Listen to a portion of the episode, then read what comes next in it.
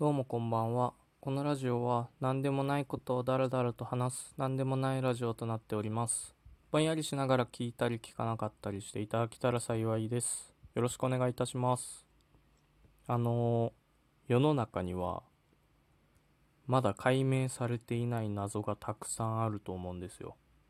例えば、なぜ道端に軍手が片方だけ落ちてるのかとか。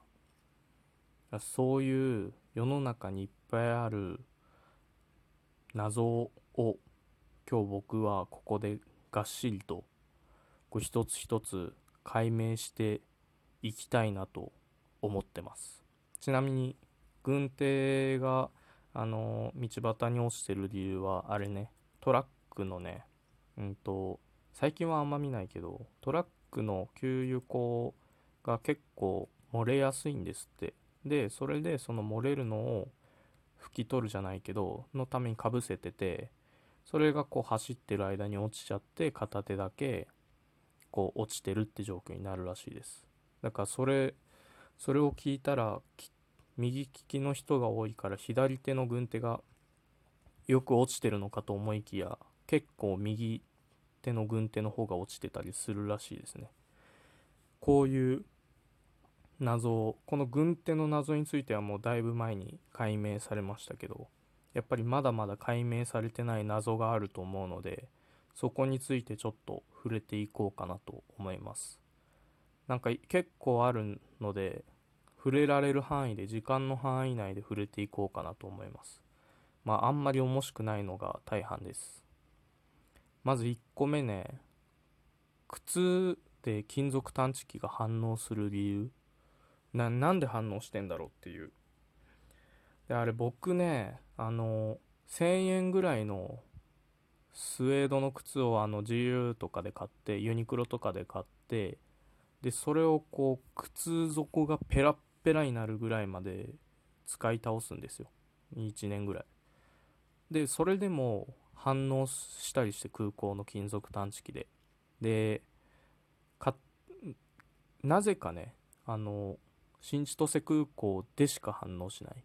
ででしかというか、まあ、東京と新千歳空港を使うことが多いけど成田とかでは絶対反応しないのに毎回帰りの新千歳空港とかで反応する。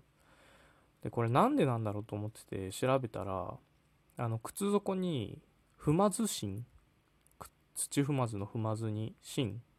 の踏まず芯っていう金属が入ってることがあるらしくて土踏まずの部分をこう形が崩れないようにする芯が入っていたりするんですって。だからそれが昔は金属じゃなかったけど最近は金属のものが多くなって反応してる可能性が高いみたい。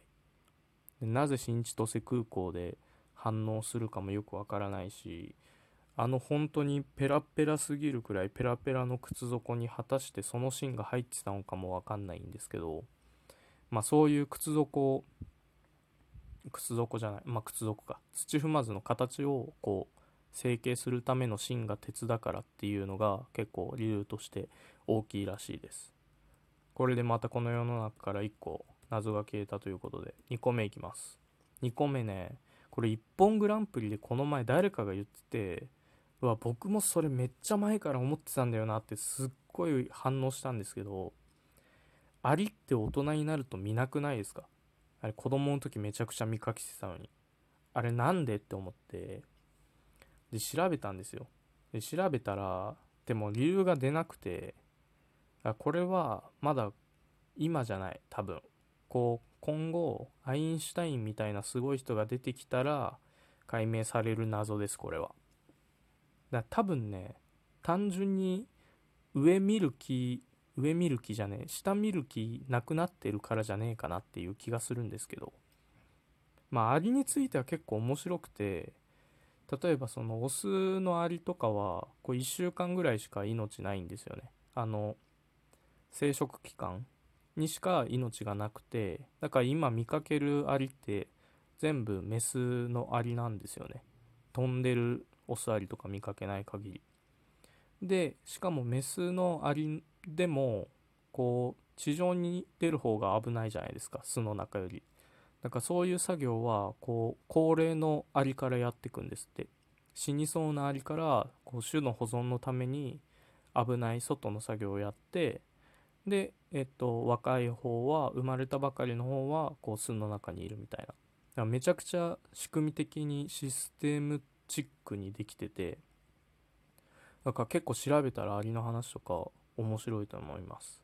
なんかね有名な人いたけど名前忘れちゃったけどうんその人とかの話とか聞いててすげえ面白かった。遺伝子とかのレベルでも結構なんか工夫があるんですって。まあそういう感じでアリの話はそんな感じかな。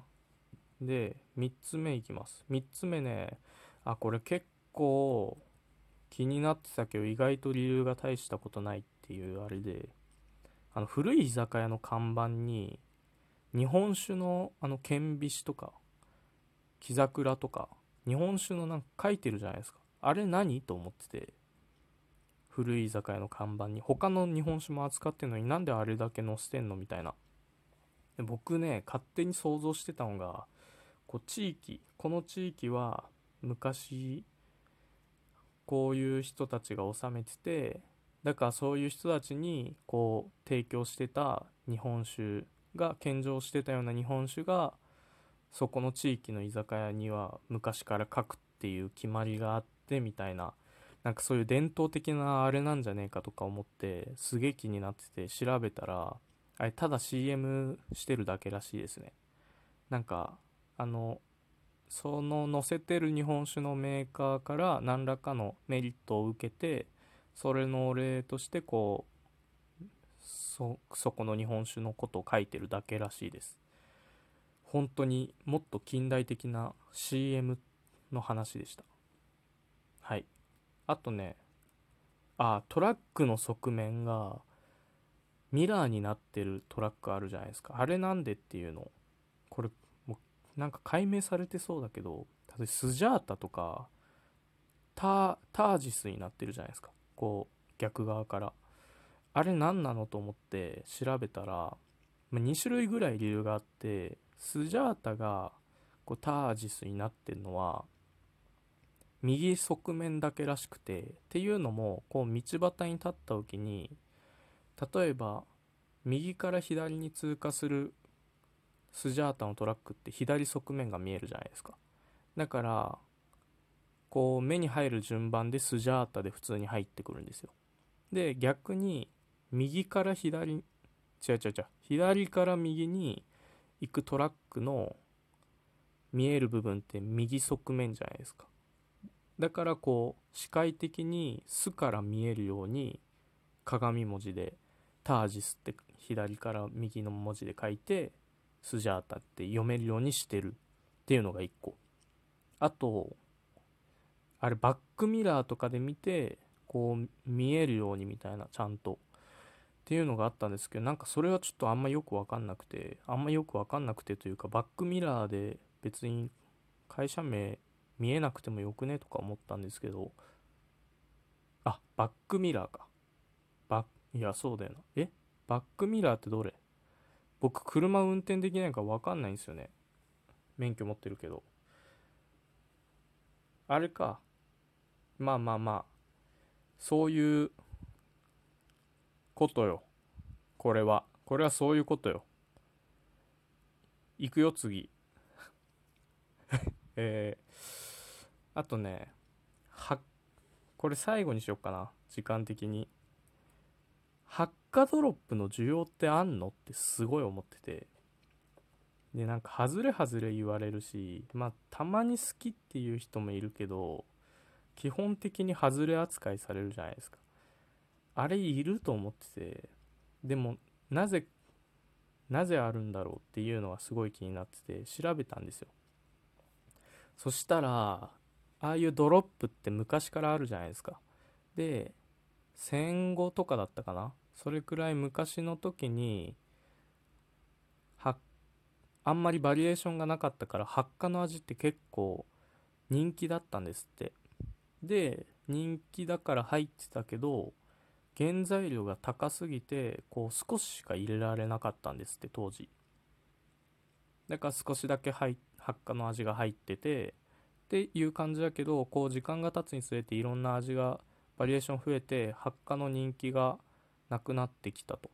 でこう発火の人気落ちてきたし原材料も別に抑えられるようになってるから作れはするけどもともと原材料少なくて少ししか作ってない状況だからその少量しか入ってない状況でいいだろうつうことで発火ドロップが入ってるらしいです。ただそれ聞いて思ったのはなくしてもよくねって思ったんですけどやっぱ一定の人気はあるんですかね。